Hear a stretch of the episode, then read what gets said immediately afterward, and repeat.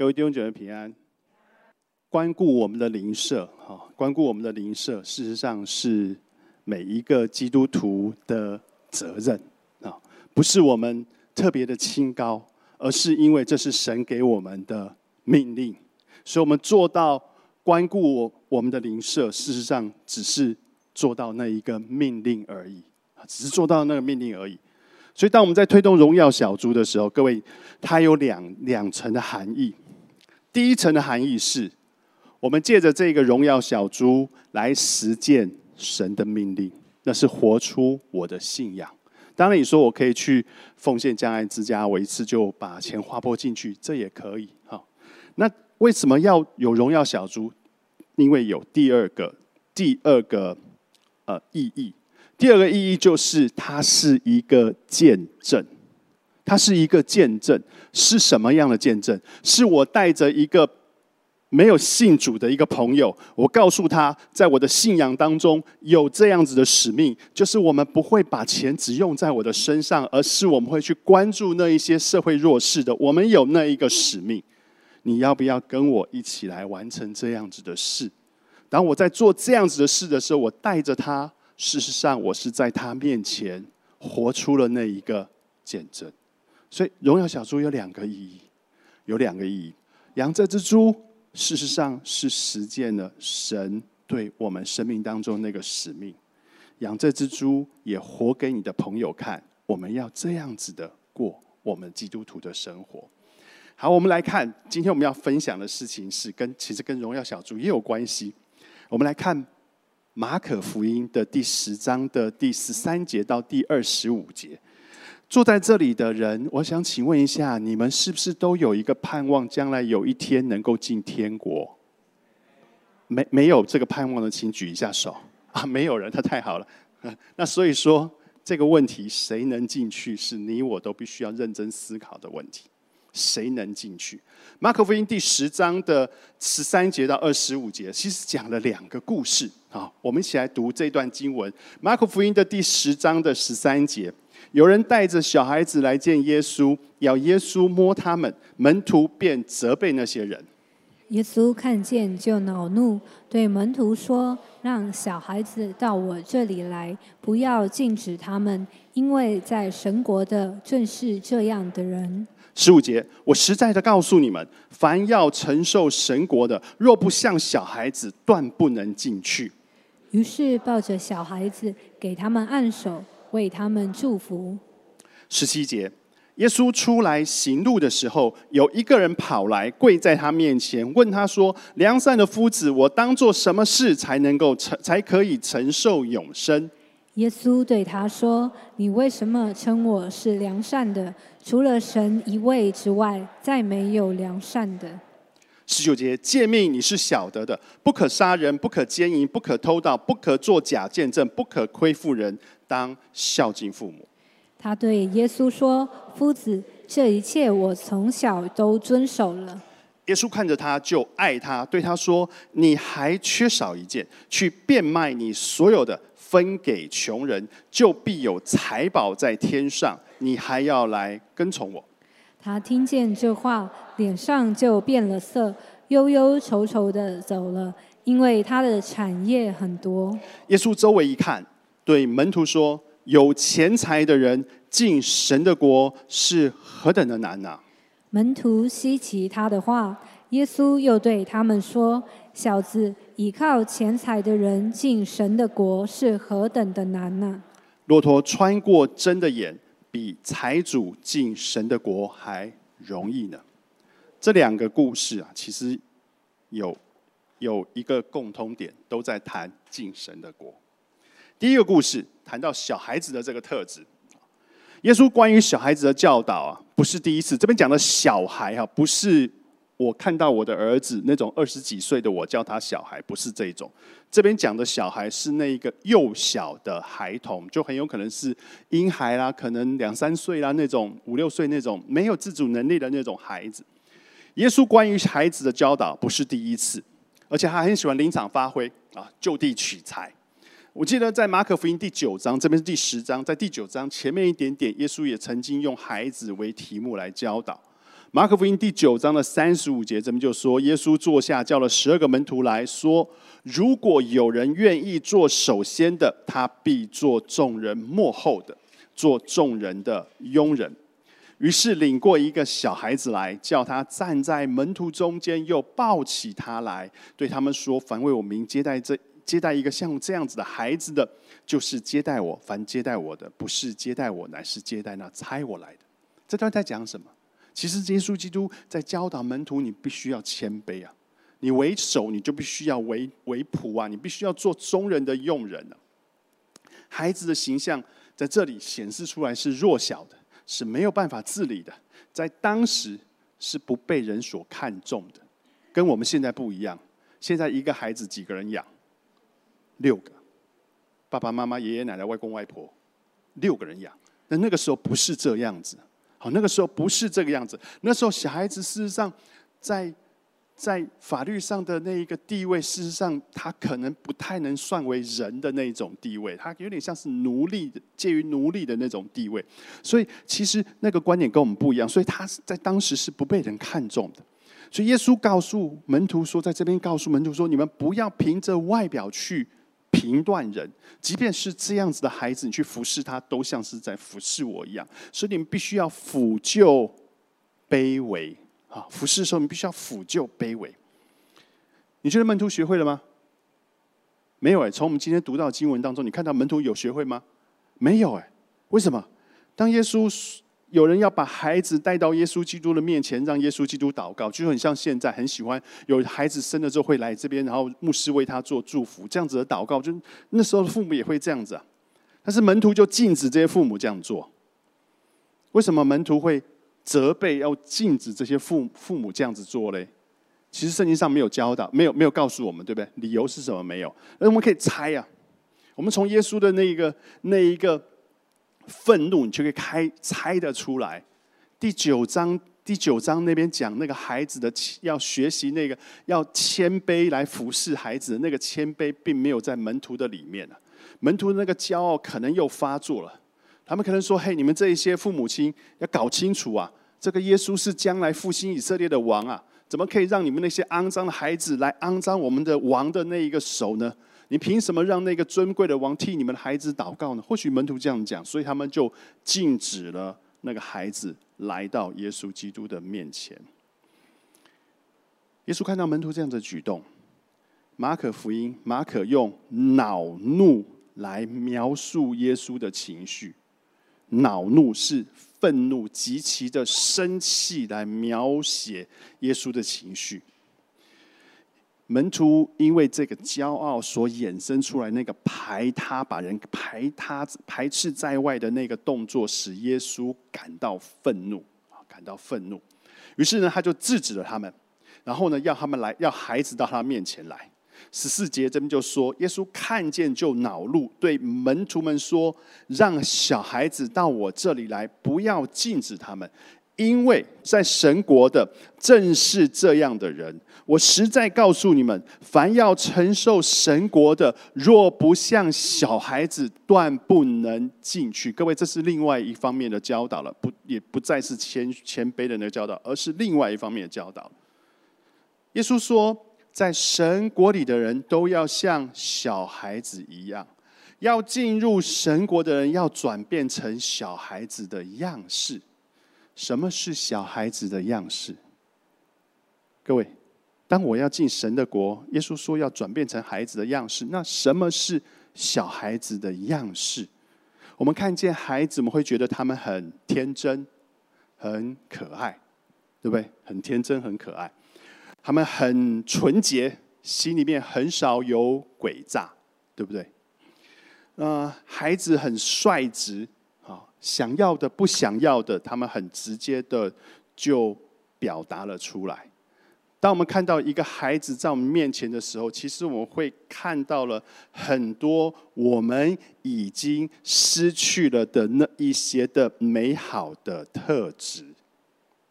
所以耶稣说，要回转成小孩的样式，是要回转成这些我们已经失去的那个美好的特质。才能够进神的国吗？那对我而言，我觉得很难。为什么？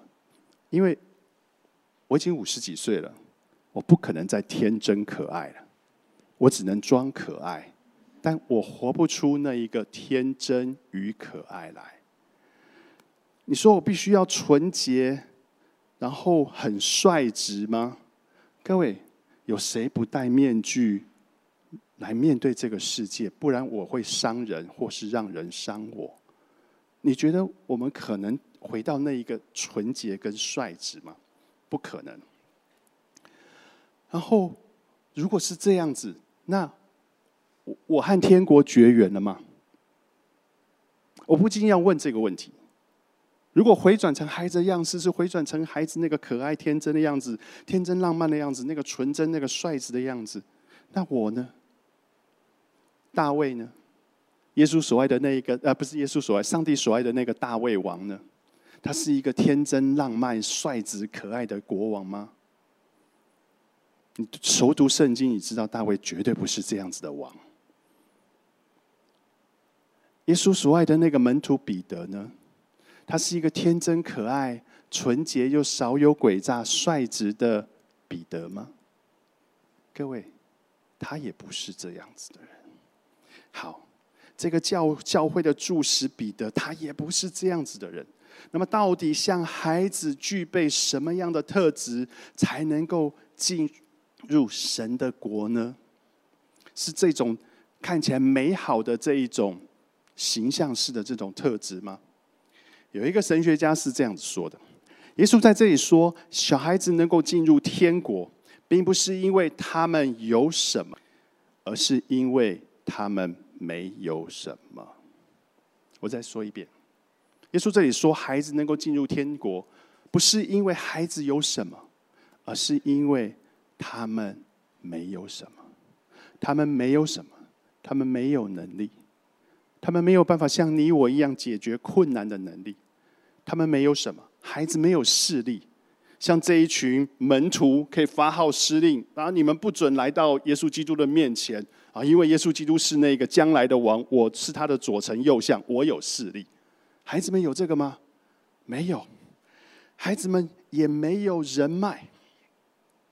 能力、势力、人脉，还有其其他他的东西，其实是我们这些大人会依依赖的，是我们靠着这一些来处理事情、来面对、来运作我们的人生的，对不对？但是孩子有这一些吗？没有，孩子没有这一些，他们唯一能够依赖的是他们的父母亲，他们唯一能够相信的是。他们的父母亲，因为如果不这样，他们活不下去。所以耶稣这边说，希望我们转成那个孩子的那一个样式，就是那一个不依靠自己的能力，不依靠自己的势力、人脉、外在的这一切的东西，我们能够掌握的，而是要完完全全的依靠神。而是要完完全全的相信神，就像孩子一样，就像孩子一样，真实的意识到我们在上帝的面前是那软弱的，是那个无能为力的，除了倚靠神之外，我们别无他法。这样子的人，耶稣说才是天国里的人。好，下一段。接着财主的故事。当耶稣在外面走的时候，他遇到了一个人。这个人呢，在马太福音说他是一个少年人，路加福音说他是一个官。所以我们常常用少年官来描述这一个人。好，少年官。马可福音没有说他是一个少年人，没说他是一个官，可是其他两卷福音书上有写，所以我们常常用少年官来形容、来描述这一个人，并且呢，三卷福音书里面都说这个人很有钱。各位，你想想看，这个人很有钱、很年轻，又很有权，不是高富帅，但是这样子。你也愿意把女儿嫁给他，对不对？好，就是这样子的一个人。这个人呢，他见到耶稣，他就跪下来求问耶稣，而且他对于耶稣的称呼也十分的特别。他称呼耶稣是良善的夫子啊！各位，这个礼拜的讲道题目是良善，对不对？良善事实上是神的一个特质，所以当他说良善的夫子的时候，你可以知道那是一个多么尊重耶稣的一个称呼。他这个人拥有一切令人羡慕的条件，他是人生胜利组，他又很有礼貌，又很谦卑。各位，这真是太棒了！除以除此之外啊，就以色列人来看啊，这个人简直像是一个模范生，像一个典范式的一个存在。怎么说呢？耶稣就问他：诫命你是晓得的，不可杀人，不可奸淫，不可偷盗，不可作假见证，不可亏负人，当孝敬父母，对不对？耶稣这样子问，曾经跟他讲过。各位，这几样是什么东西？这几样是十诫。这几样是十诫当中跟人有关的一些的诫命。耶稣把不可贪恋别人的东西改成不可亏负人啊，或许因为这个人是很有钱的，所以从小都是他被人贪恋，没有他去贪恋人的，所以他把它弄成不可亏负人。而这个呢，回答呢是什么？他说什么？这一些啊，我从小就遵守了。你讲的这五个诫命，没有一样对我而言困难，因为我从小就遵守了。各位如此完美的人生呢？所以当耶稣看到这里的时候，耶稣看了他，圣经上说什么？连耶稣都爱他，连耶稣都爱他。但是为什么？为什么这个人最后却是脸上变了色，忧忧愁愁的走了呢？为什么呢？我们来看一下他所问的那个问题。当他跪在耶稣基督面前的时候，他问耶稣说：“什么？良善的夫子，我当做什么事才可以承受永生？承受永生，意思就是得着上帝的救恩，其实就是跟刚刚那一个承受耶稣说那个承受神的国。”事实上是同一个意思，承受永生就等于承受神的国，进入永生就等于进入神的国。所以这一个少年官问耶稣的那个问题，事实上就是我应该要做什么才能够进入永生，进入神的国之中呢？耶稣一开始就问他说：“那十诫当中这几诫你是不是守住了呀？是不是？我们刚刚就看问到那些问题，那五诫他说我们都他说他都有遵守啊。”接着，耶稣就问他说：“那还就告诉他说，还有一件事你要去做。”当耶稣讲出这件事的时候，我猜想在旁边人听的人下巴都掉了下来。还跟他说什么？还跟他说：“去变卖你所有的，分给穷人，就必有财宝在天上。你还要来跟从我？你会跑吗？你会？”像这个少年官一样走开吗？这是一个很残酷的问题。这个人一听，他就离开了。圣经上说他的产业很多，他很有钱。其实你知道，耶稣基督这个教导是非常令人震惊的。二十三节里面就提到。耶稣周围一看，对门徒说：“有钱财的人进神的国是何等的难呐！”门徒怎样？门徒就稀奇他的话。稀奇这个字不是说“哦，好奇特的教导”，不是，是很震惊，就像你我刚才的那一个沉默一样的震惊，是很震惊的。我等一下会解释那个震惊。然后，我看你看到没有？他说：“耶稣又对他们说：‘小子，倚靠钱财的人进入神的国是何等的难呐！骆驼穿过针的眼，比财主进神的国还容易呢。’我把一一一段文字用双线给它杠掉。为什么？因为有一些古老的圣经抄本是没有这一段文字的。”因为这一段文字就把那有钱财的人给淡化成倚靠钱财的人。耶稣的意思是，又对他们说：“呃，耶二十三节开始，耶稣周围一看，对门徒说：‘有钱财的人进入进神的国是何等的难呐！’门徒们很稀奇他的话。耶稣又对他们说：‘小子，进神的国是何等的难呐！骆驼穿过针的眼，比财主进入神的国还容易。’我先解释二十五二十五节这个二二十五节这个地方，骆驼，我会比较相信，它就指的是骆驼。针的眼也不是指的是针眼门啊，针眼门在十七十第九世纪第十世纪才出现。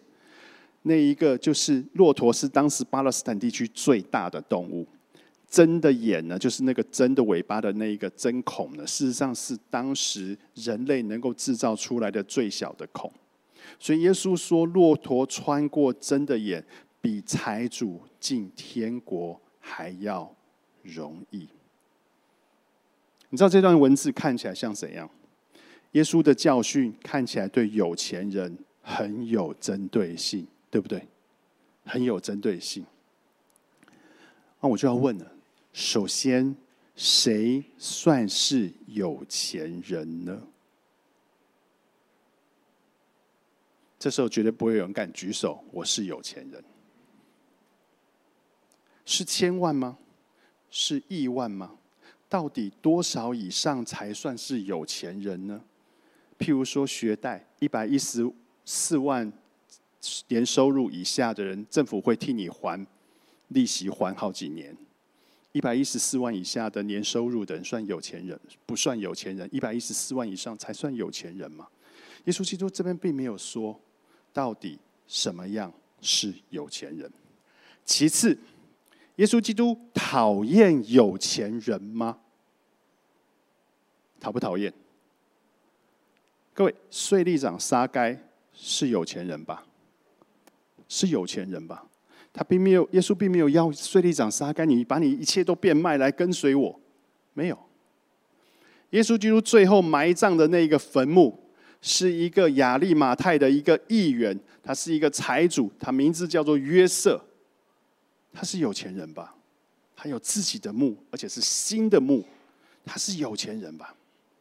各位，耶稣基督的门徒彼得，彼得的家很有可能比跟我们想象的不一样，他有自己的船队，还有自己好几艘的渔船，他不是家徒四壁的那一种人。他家里面是有资产的，他不是一贫如洗的，他有自己的船队，这些都是有有产业的人。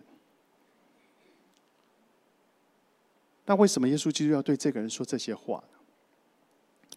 我在讲耶稣基督看出这个人已经把财富和成功变成自己的神了。这个人他已经把财富、把成功变成了自己的神了，所以耶稣基督才会做出这样子令人惊讶的一个邀请。在这段经文，其实耶稣基督告诉了我们：没有一个人可以依靠钱财进入永生，没有办法。你我这一辈子再有钱，我也买不到进入永生的那一个。那一个那这个入场券，金钱不能够成为永生的保障，金钱也不是永生的门票。耶稣基督这边其实提出了一个问题：是我们最后最终我们效忠的是谁？面临取舍的时候，我们选择的是谁？这个谁？就是我们的主，这个谁就是我们的主。其实耶稣在问这一个少年官，也问我们：谁是你我生命的主宰？是谁才能够使我们走进那一个恩典之门，进入天国的那一个主宰？是上帝呢，还是？金钱呢？是上帝呢，还是金钱呢？各位，如果金钱对于永生是没有帮助的。下一步，我们就要去想一个问题：那活在地上的每一天，我们会用什么眼光来看待金钱呢？它是我们的安全感，是我们的成就感，就像这个财主紧抓着它一样吗？困不困难？我必须说，对我而言是很困难的。对我而言是很困难的。金钱是我的安全感，也可能是我的成就感，是很困难的。马克吐温曾经说过一句话。我觉得蛮适合用在这个地方。他说：“圣经当中困扰我的，不是我不明白的部分，困扰我的是我确实明白的部分，因为很难实践它，很难实践。但是如果没有恩典，没有人可以在上帝面前站立得住。没有恩典。”没有人可以在上帝的面前站立得住。今天这两件事其实都告诉我们：人不可能依靠自己的财富、能力、权势、人脉这一切外在的东西，使我们进入永生，不可能。只有依靠上帝的恩典，才能够让我们进入永生。所以，当我们看到这个世界，我们从小在这个世界当中长大，这个世界所高举的、所追逐的这一些的财富、能力、权势、人脉，它就不应该成为我们的成就感或是安全感。这一切的财富、能力、人脉、权势，这一切的东西，它就不应该成为我们生命的主。如果，如果我们知道刚才所说的这一切都与永生无关，我们要用什么态度来用上帝所给我们的这一切呢？这是我们要去想的问题。这是我们要去想的问题。我们可以把它全部都留在生命当中，紧紧的抓着它，都给我自己用。还是我们在某些时候，在需要的地方，我们可以慷慨的奉献。就像我刚刚讲的荣耀小猪，就像有其他的教会有需要的地方，这是我们要去想的问题。我们请低头做一个祷告，所以我们知道，只有靠着你的恩典，我们才能够进入那永生之门。我们所拥有的这一切，都与那一天、那一个门没有关系。神求你使我们不眷恋，也不被这一切所辖制。主求你使我们成为那忠心良善的仆人，将这一切用在你要我们用的地方，使这一切不是成为自己的祝福，而是成为你的祝福的手。成为这个世界的祝福，主求你帮助我们，胜过我们里面的一个担忧、害怕以及老旧的自我，专心的依靠你，专心的将自己交给你，将此祷告奉主耶稣基督名求，阿门。